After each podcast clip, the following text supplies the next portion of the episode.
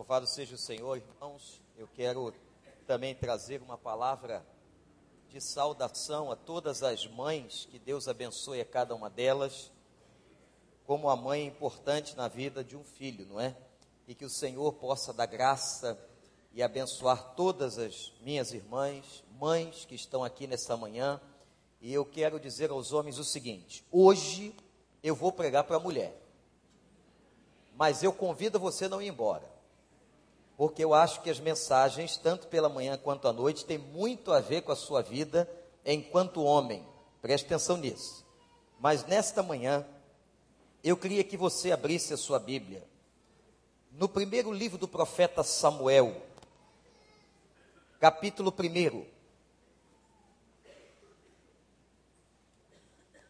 Primeiro Samuel, capítulo 1. Nós vamos ler essa história. Havia certo homem de Ramataim, Zufitá, montes de Efraim, chamado Eucana, filho de Jeroão, neto de Eliú, bisneto de Tou, filho de Efraimita, Zufi. Ele tinha duas mulheres. Uma se chamava Ana e a outra Penina. Penina tinha filhos, Ana, porém, não tinha. Todos os anos este homem subia da cidade a Siló para adorar e sacrificar ao Senhor dos Exércitos. Lá, Ofne e Finéias, os dois filhos de Eli, eram sacerdotes do Senhor.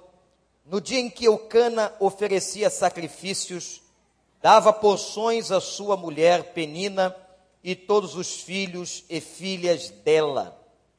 Mas Ana dava uma porção dupla, porque a amava.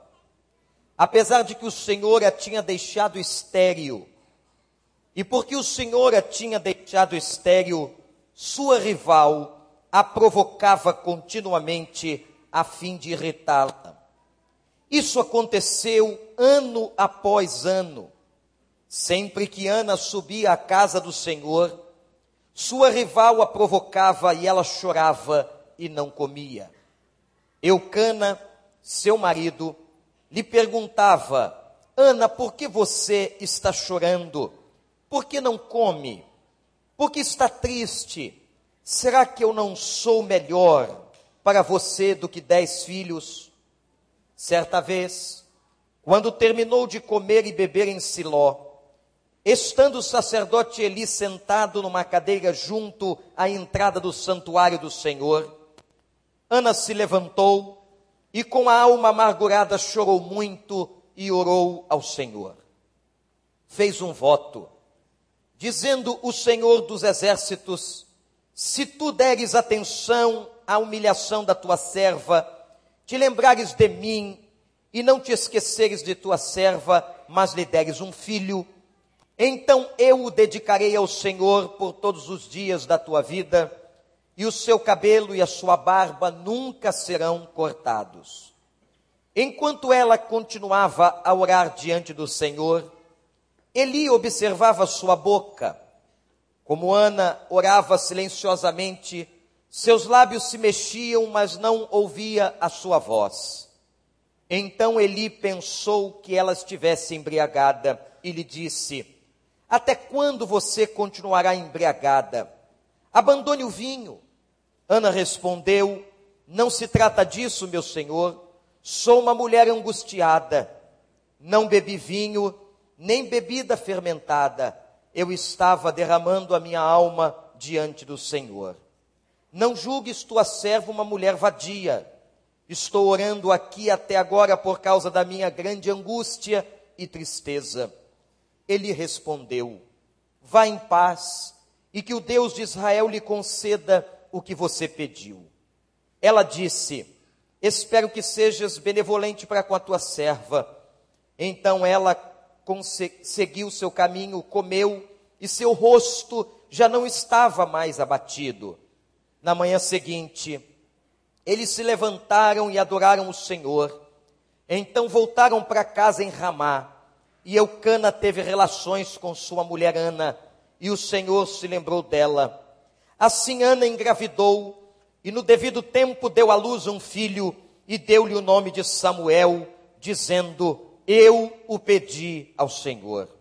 E quando no ano seguinte Eucana subiu com toda a família para oferecer o sacrifício anual ao Senhor e para cumprir o seu voto, Ana não foi e disse ao seu marido: Depois que o menino for desmamado, eu levarei e apresentarei ao Senhor, e ele morará ali para sempre. Disse Eucana, seu marido: Faça o que lhe parecer melhor. Fique aqui até desmamá-lo. O Senhor apenas confirme a palavra dele. Então ela ficou em casa e criou seu filho até que o desmamou. Depois de desmamá-lo, levou o menino, ainda pequeno, à casa do Senhor em Siló, com um novilho de três anos de idade, uma roupa de farinha e uma vasilha de couro cheia de vinho. Eles sacrificaram o novilho e levaram o menino a Eli. E ela lhe disse: Meu senhor, Juro por tua vida que eu sou a mulher que esteve aqui ao teu lado, orando ao Senhor. Era este o menino que eu pedia, e o Senhor concedeu-me o pedido. Por isso, agora, eu dedico ao Senhor, por toda a vida será dedicado ao Senhor. E ali, Ana adorou o Senhor, e que Deus nos abençoe. Eu quero começar falando sobre o sofrimento dessa mulher. Ela se casara com um homem chamado Eucana. Mas houve uma época, irmãs, que a poligamia entrou na cultura judaica. Não por ordem de Deus, não por vontade de Deus, não porque Deus quisesse aquilo para as famílias, mas por uma questão de desobediência, nós vemos um período da história de Israel em que a poligamia dominou, isto é, um homem podia ter outras mulheres, uma mulher não podia ter outros homens, mas um homem podia ter outras mulheres. Isso foi tão grave para Deus, foi tão grave, meus irmãos, que quando Salomão, diz a Bíblia, casou-se com 700 mulheres e 300 concubinas, Deus declara que aquilo não havia agradado o seu coração. Nunca pense que a poligamia veio por vontade de Deus ou por permissão de Deus, não. A poligamia veio por uma questão de dureza do coração do homem, e há vários episódios na Bíblia em que nós vemos a poligamia sendo vivenciada na casa de Israel e nas famílias de Israel. E assim aconteceu com este homem chamado Eucana, que tinha duas mulheres, uma se chamava Ana e a outra se chamava Penina. E aconteceu algo, meus irmãos, muito forte na vida de Ana, e que para uma mulher naquela época era algo tremendo, era algo muito pesado, porque naquela cultura, entendam a questão da cultura, porque pode ser que hoje seja diferente no coração de uma mulher, mas naquela cultura era vergonhoso que uma mulher não tivesse filhos. Era triste, era penoso, a mulher sofria, ela era tida como uma mulher quase que imperfeita, porque não havia concebido um filho. E meus irmãos, o terrível nessa história é que Penina, a rival de Ana, a outra mulher de Eucana, havia tido filhos e Ana era estéril. Se você prestou atenção na leitura e olhar para o versículo 6, a Bíblia diz que o Senhor tinha deixado Ana estéril. E mais, a sua rival Penina, diz a palavra, que ano após ano, ano provocava a vida de Ana debochava de Ana, fazia pouco caso de Ana pelo fato dela ter sido uma mulher fecunda e Ana não. Meus irmãos irmãs que estão aqui nesta manhã, imaginem comigo uma cena dessas. Você casada, tendo que dividir o seu marido com uma outra mulher, esta outra mulher é fértil, tem filhos e você não. E ainda por cima, dia após dia, ano após ano, essa outra mulher tentando você, provocando você, pejorando você, diminuindo você, mexendo com a sua estima. E a palavra declara, gente, que Ana fazia duas coisas quando ela era provocada. A Bíblia diz que Ana chorava muito e parava de comer. É muito claro aqui sintomas depressivos emocionalmente na vida de Ana. E eu fico pensando que sofrimento esta mulher viveu. Que sofrimento está aqui narrado no primeiro capítulo do primeiro livro de Samuel. E eu fico pensando o seguinte, eu quero que você imagine isso comigo. Por que que o versículo 6 diz que o Senhor deixou? Por que foi que Deus deixou? Por que foi que Deus deixou aquela casa passar pelo que estava passando? Há um fato na casa de Eucana muito interessante. Eucana era temente a Deus. Todos os anos, na época do sacrifício, a Bíblia diz que Eucana subia com toda a sua casa a Siló para adorar a Deus. Eucana era um homem adorador. A sua família ia junto com ele. Por que será que tamanho sofrimento chegou à vida daquela mulher? É uma pergunta que a gente faz sempre quando nós nos deparamos com sofrimento na vida de um homem ou de uma mulher de Deus. Por que é que o Senhor deixou? Qual era o objetivo, meus irmãos e irmãs, minha gente, desse sofrimento? O que é que Deus estava querendo?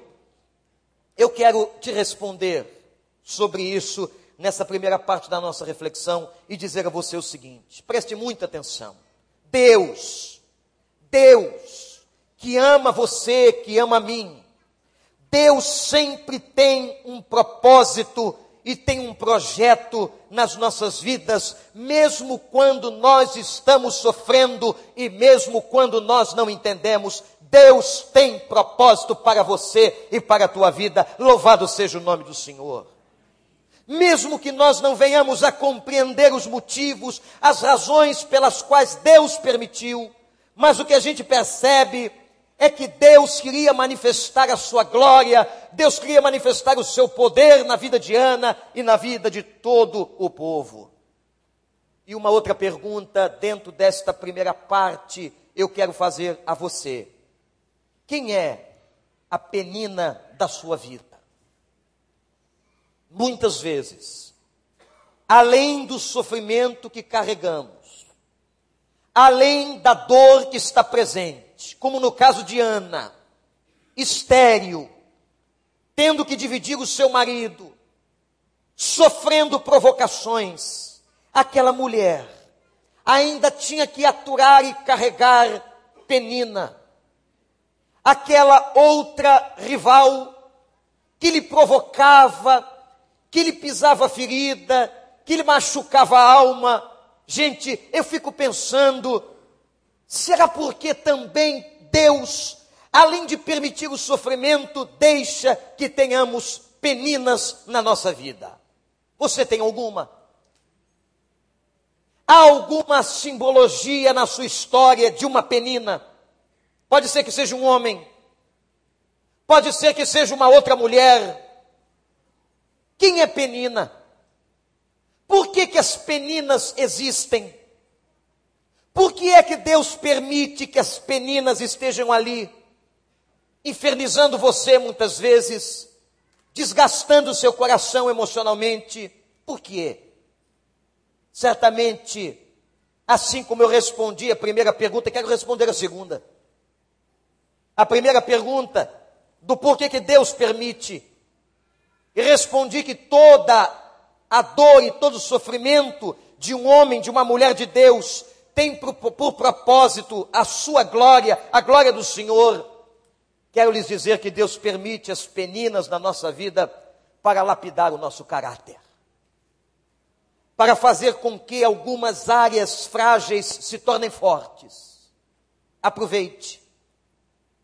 Quando Simei tacava pedra na cabeça de Davi, tendo sido expulso da cidade pelo seu próprio filho, que queria lhe roubar o trono, Houve um chefe do exército que disse: Meu senhor, deixe-me matar este homem. Deixe-me matar Simei, deixe-me acabar com ele. E a resposta do rei àquele comandante foi diferente. Disse não. Quem sabe este homem está me jogando pedras e me atormentando, gritando do alto da montanha. Quem sabe não veio da parte de Deus? Quem sabe ele não está ali para que Deus me ensine ou me diga alguma coisa do seu coração? Quem sabe este homem não está ali para lapidar alguma área da minha vida e do meu caráter? Portanto, meus irmãos, nós encontramos nessa história respostas a perguntas tão difíceis que fazemos uns aos outros no decorrer da vida. O sofrimento, Deus pode permiti-lo sim, para que nós possamos ver o tamanho da sua glória e do seu poder, e louvado seja o nome dele. E as peninas podem existir sim, na sua casa ou fora dela, para que Deus trabalhe aquilo que está frágil no seu caráter e abençoe a sua vida em nome do Senhor dos Exércitos. Mas agora, no segundo momento desta reflexão, eu quero falar sobre Eucana. Eucana era marido de Ana. Quando a mulher gerava um filho e era menino, aquilo causava num judeu naquela época uma sensação de realização, de completude. Havia um prazer. E era natural que aquele homem passasse a supervalorizar aquela mulher que concebeu-lhe um menino. Mas interessante, isso não aconteceu com Eucana. Sabem por quê, irmãos? Porque a Bíblia vai dizer que Eucana amava a Ana. Eucana, quando vê que Ana chora, e quando percebe que Ana para de se alimentar, e vê o sofrimento da sua mulher, ele vai até ela Preste atenção, marido. E veja como foi importante você ficar aqui. Ele vai até ela. Ele faz um questionamento muito interessante. Como se fosse uma prova de amor. Um momento romântico na Bíblia. Um momento afetuoso, mulher. Em que Eucana vira-se para sua mulher e diz: Por que, que você está assim? Ele a consola ele afaga e lhe faz uma pergunta: Ana, porventura eu não sou melhor do que dez filhos? Que pergunta difícil. Para uma mulher que era estéril, para uma mulher que tinha um sonho, por uma mulher que vivia dentro de casa sendo vilipendiada pela sua rival. E Eucana pergunta: Ana, eu não sou melhor do que dez filhos. E sabe o que, que ela responde? Quando você olha para a Bíblia, você não encontra uma resposta escrita, verbal, que Ana tenha dado ao seu marido. Mas ela responde. E a resposta de Ana está no texto quando a Bíblia diz que ela se levanta e come. Qual a resposta que Ana deu, mulheres? Sim, Eucana.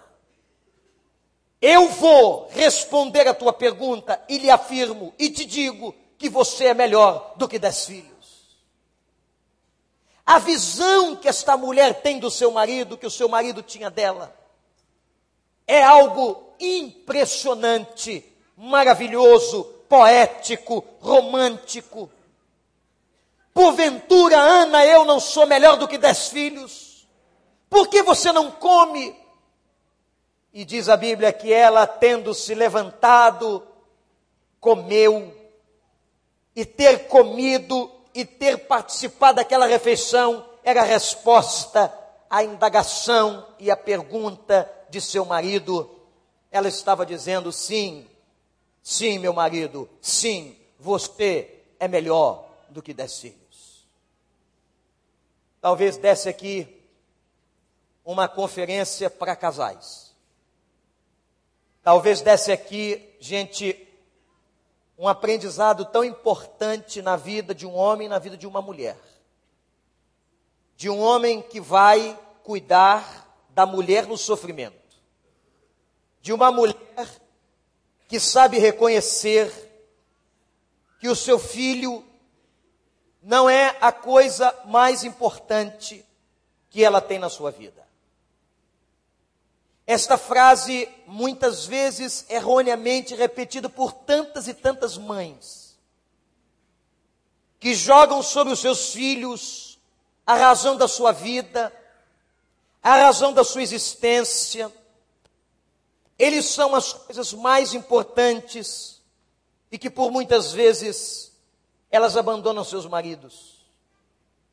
Eu não estou falando daquele período da recém-chegada de um bebê em que a mãe se volta para a criança com a amamentação, com os cuidados, mas eu estou falando de mães e de mulheres que muitas vezes esqueceram que tem marido, esqueceram que aquele menino ou menina é fruto de uma relação de amor com seu marido, com seu cônjuge, esqueceram que deixou a casa do pai e da mãe para viver com seu marido, esquecem, por exemplo, que esses filhos amanhã crescendo e provavelmente vinte e poucos anos depois, eles vão embora e ela vai acabar os seus dias na sua casa com seu marido e o seu marido com a sua esposa. Não, os seus filhos não são as coisas mais importantes que vocês têm, mães. Eles são muito importantes, mas vocês não podem desprezar o marido pelo qual casaram deixar a casa materna e paterna, e amanhã esses filhos, eles vão embora e vão construir as suas famílias, e vocês vão morrer do lado daquele ou daquela que vocês escolheram. Porventura não sou melhor do que dez filhos. Há um outro momento nessa história, você pensa que acabou? Ana chorando, o marido de Ana vai ao encontro, lhe consola o coração, mas não resolveu o problema. Olha que interessante. Ana continuava estéril. Ana continuava tendo um sonho. Ana queria um filho. Por quê? Por que é que Ana desejava tanto esse filho? Eu quero dar duas respostas, que são suposições que não estão na Bíblia. São suposições, gente, da natureza humana. Primeira resposta. Ana queria tanto um filho para competir com Penina. É uma possibilidade. Para não se sentir inferior para não se sentir menor. Ana queria ter um filho para não ser humilhada. Ana queria ter um filho para não sofrer ano após ano as humilhações de Penina. Isto é uma resposta plausível, natural, humana, normal. Segunda resposta.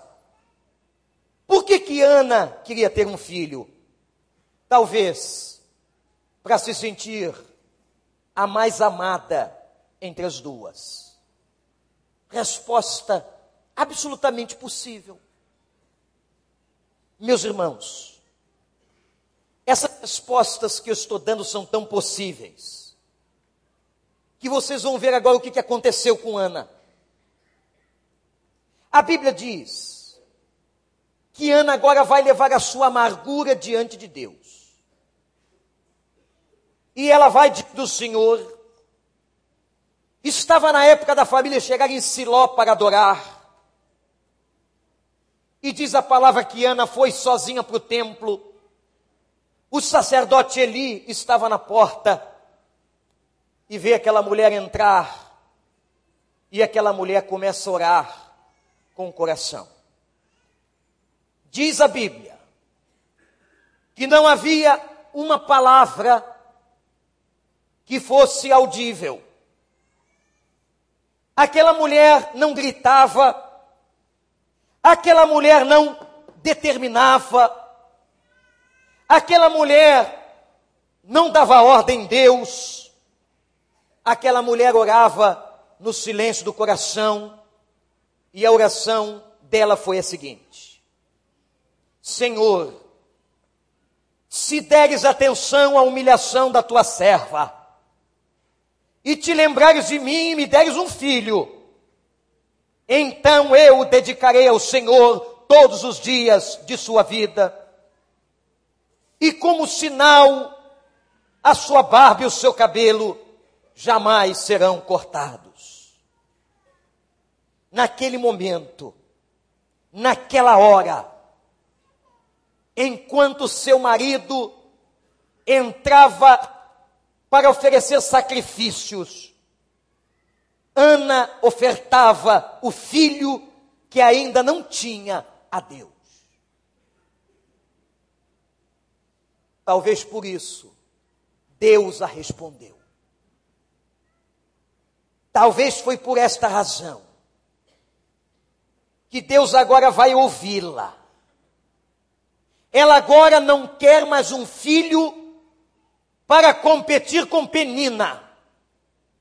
Ela não quer um filho para ser mais amada do seu marido. Ela quer um filho para lhe entregar ao Senhor. E era uma entrega que duraria todos os dias de sua vida. E naquele exato momento, agora, Deus escuta a sua oração. Porque Ana queria ofertar o filho a Deus.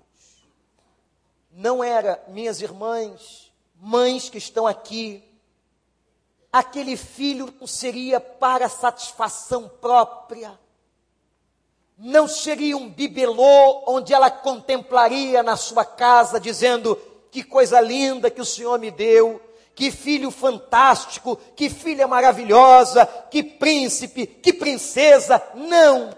Ana queria um filho para que ele pudesse ser entregue nas mãos de Deus. Eu quero dizer uma coisa para você. Eu não sei quantas mulheres que estão aqui que não têm filhos e que lá no coração queriam ter. E vou dizer mais: existe ainda muito preconceito sobre um casal que não tem filhos como se esse casal fosse imperfeito, doente.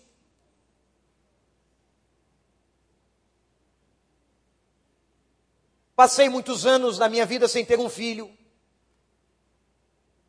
Fui vítima de todo tipo de comentário, muito mais na igreja do que fora dela. Por pessoas maldosas e maliciosas. Como se você não ter um filho fosse um aleijão, uma doença. Como se você fosse menos espiritual, como se fosse um castigo. Há muito preconceito com famílias e com mães e com casais que não têm filhos. E pelo fato de nós os tratarmos lá no fundo do coração com esse preconceito, eles pioram. Eles se sentem menores, eles são amassados. Mas eu quero dizer uma coisa a você, mãe, você que tem estado estéreo até aqui, ou você que ainda vai casar e sonha em ter um filho, eu quero rogar a você, em nome de Jesus, coloque-se diante de Deus agora. Entrega o teu filho para ele, mesmo que ele ainda não exista. Entrega o teu sonho, entrega o teu projeto, começa a orar. Começa a dizer para ele, pai, eu quero, mas eu não quero para a minha glória, eu o quero para a tua glória. Eu quero que ele alegre o Senhor. E desde o dia que tenho aprendido com tantos homens de Deus que têm passado por aqui ao longo dos anos, eu já tenho orado pela esposa do Gabriel. E Deus sabe que eu tenho orado pela família dele, pelos filhos, se Deus o conceder. Mas o mais importante, que tenho orado sobre a vida do meu filho, é que ele seja do Senhor. É que ele sirva o Senhor todos os dias de sua vida. Um dia ele chegou lá em casa e disse para mim, disse a Amanda, que tinha aceitado Jesus no Recreança. Tão pequeno. Nós fizemos uma festinha com aquela informação. E eu orei a Deus e disse: Senhor, que quando a cognição dele estiver totalmente formada, que ele possa reafirmar e se lembrar daquilo que fez lá no Recriança e que ele seja verdadeiramente o servo do Senhor. E eu quero convidar você, mãe, você jovem que quer mãe, que você faça o que Ana fez, que não queira ter um filho só para o teu prazer, que não queira ter um filho apenas para mostrar a alguém que você é fértil. Que não queira ter um filho apenas para satisfazer os seus próprios egoísmos pessoais, mas que você possa almejar e sonhar um filho para a glória do nome do Senhor. E pode ser, como há muitas dentro desta igreja, que Deus não lhe deu um filho do ventre, mas lhe deu um filho do coração. Que coisa linda é uma adoção. Podem perguntar a todos aqueles que adotaram dentro desta igreja, e não foram poucos. E eu atribuo ao passado uma época que a igreja desenvolveu um trabalho numa casa de ressocialização de meninos de rua há muitos anos e foi ali que a igreja e esta igreja começou e eu vi o movimento em muitas famílias a adotar crianças. E eu acho a adoção uma das coisas mais lindas, porque você amar aquilo que sai de você é uma coisa, mas amar aquele que saiu do outro, o amor talvez tenha que ser maior. E vocês podem perguntar: a qualquer mãe e pai que adotaram crianças nesta igreja. Como eles amam, como eles cuidam, como eles tratam, não há diferença. Porque são crianças que vieram do coração de Deus, do coração deles. Coloque-se diante de Deus. E quero lhe dizer mais: essa entrega essa entrega que Ana fez foi para sempre. Entregar um filho não é entregar apenas no dia que você traz aqui.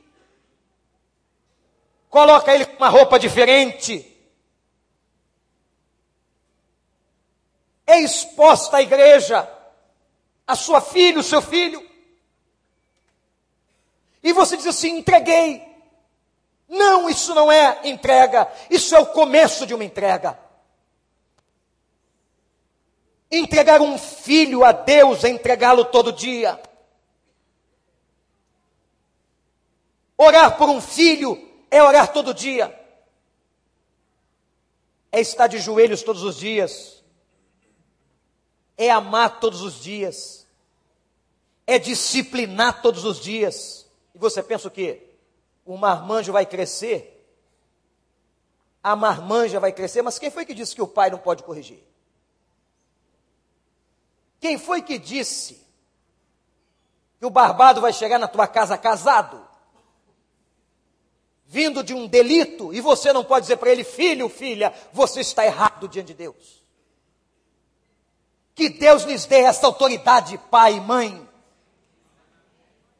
para que no Senhor vocês cumpram até morrer o propósito que fizeram de entregar seus filhos a Deus.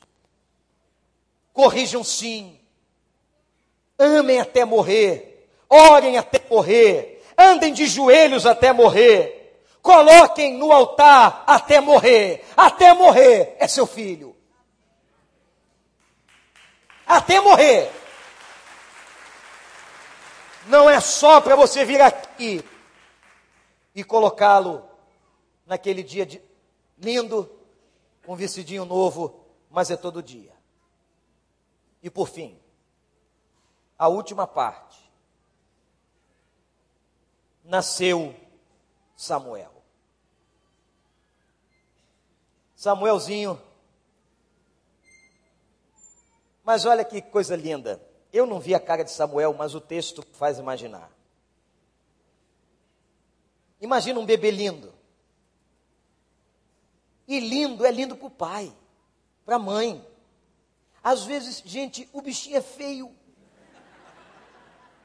Mas para o pai e para a mãe é a coisa mais linda do mundo e tem que ser. Meu pai sofreu muito. Porque quando meu irmão nasceu,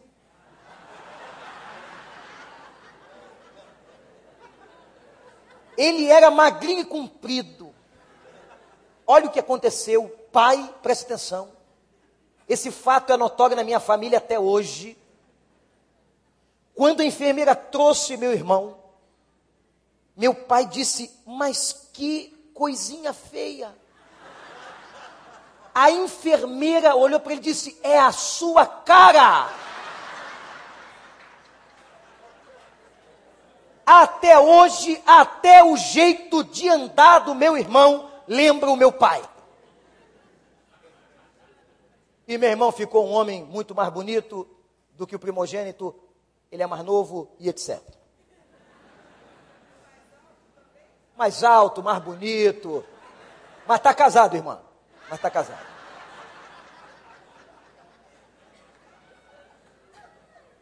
Gente, o texto diz, olha que interessante, versículo 18, que depois da oração, olha na sua Bíblia, Ana, o rosto de Ana já não estava mais abatido. A mulher confiou, a mulher se derramou. Gente, que coisa boa se derramar na presença de Deus, não é? Que coisa boa colocar o coração, a amargura. Que coisa boa dizer tudo.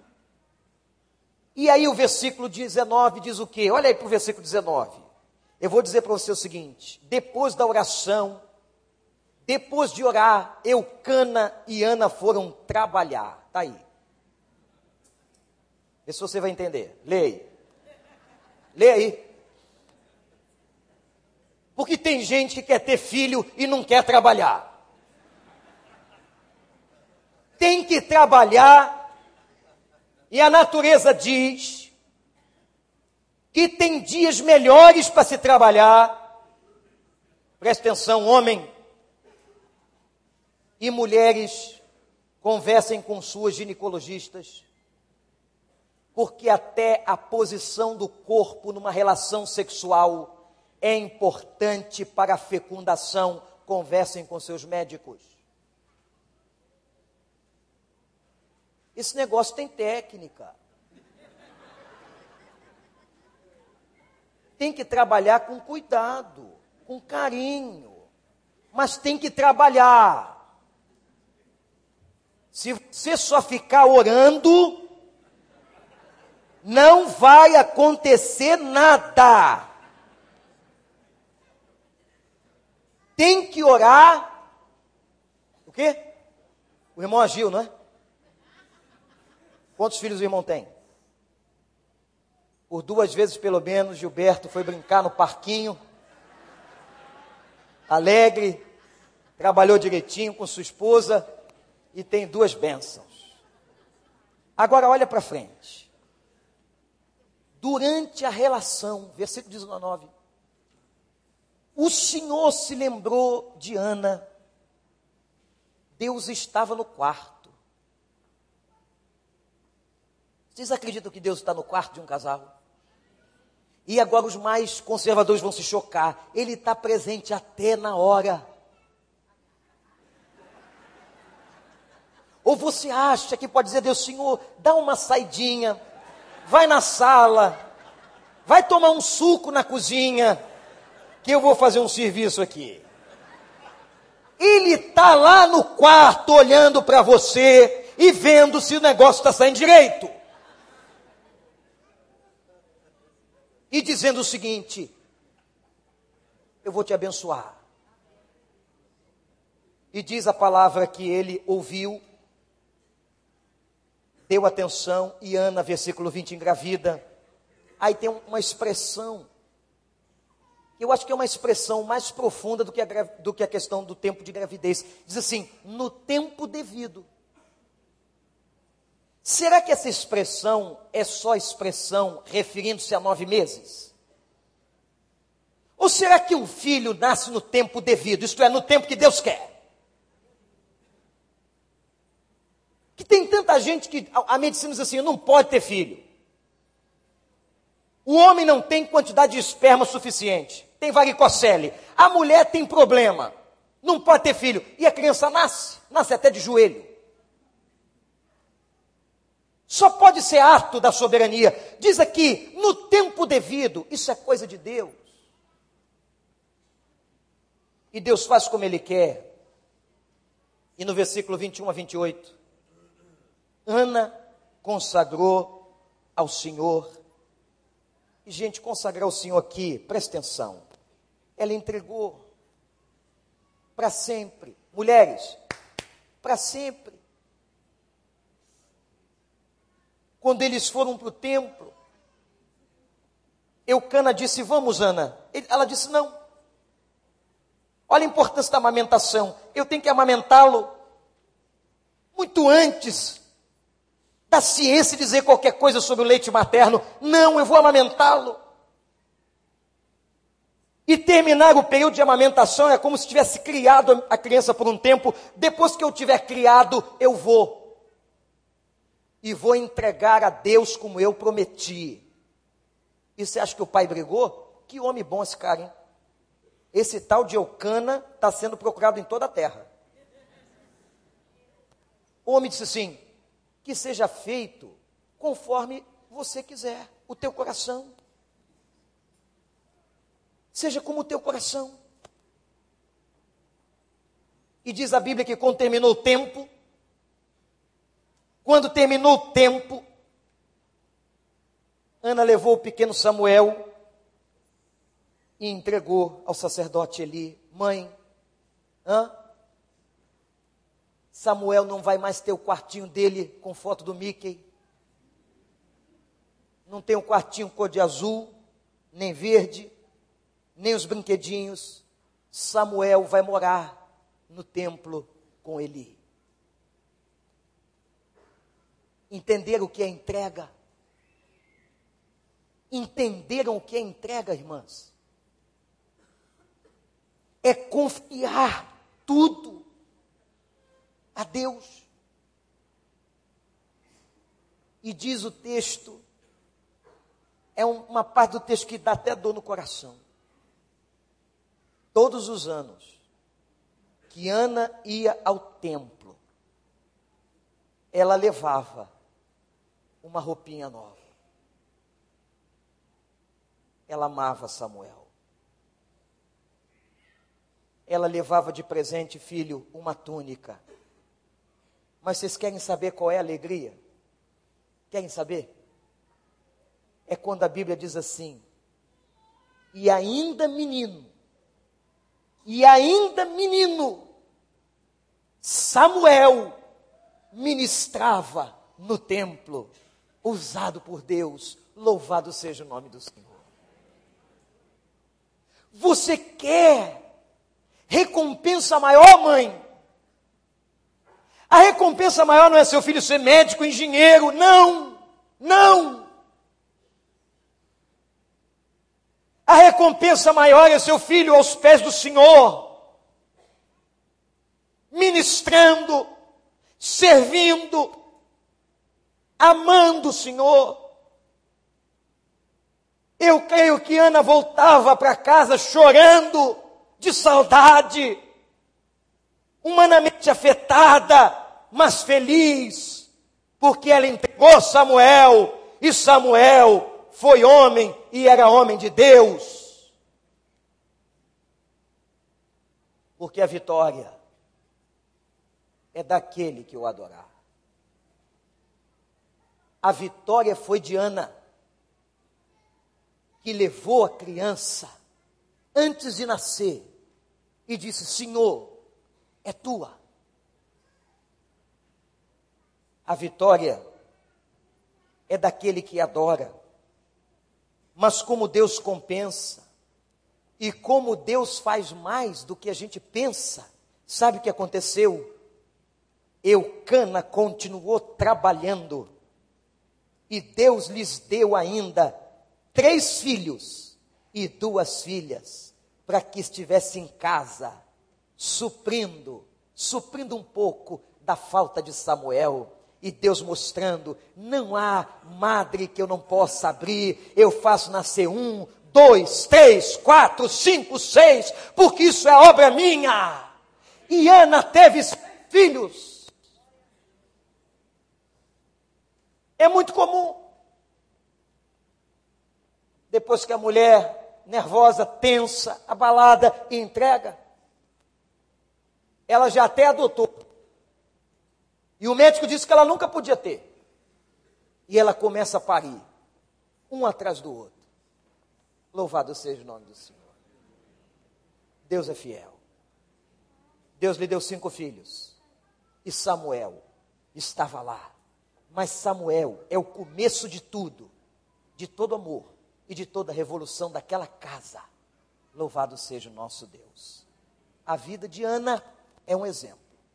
Para você, mulher, ter um filho, para você, mãe, para você, pai, e que Deus nos abençoe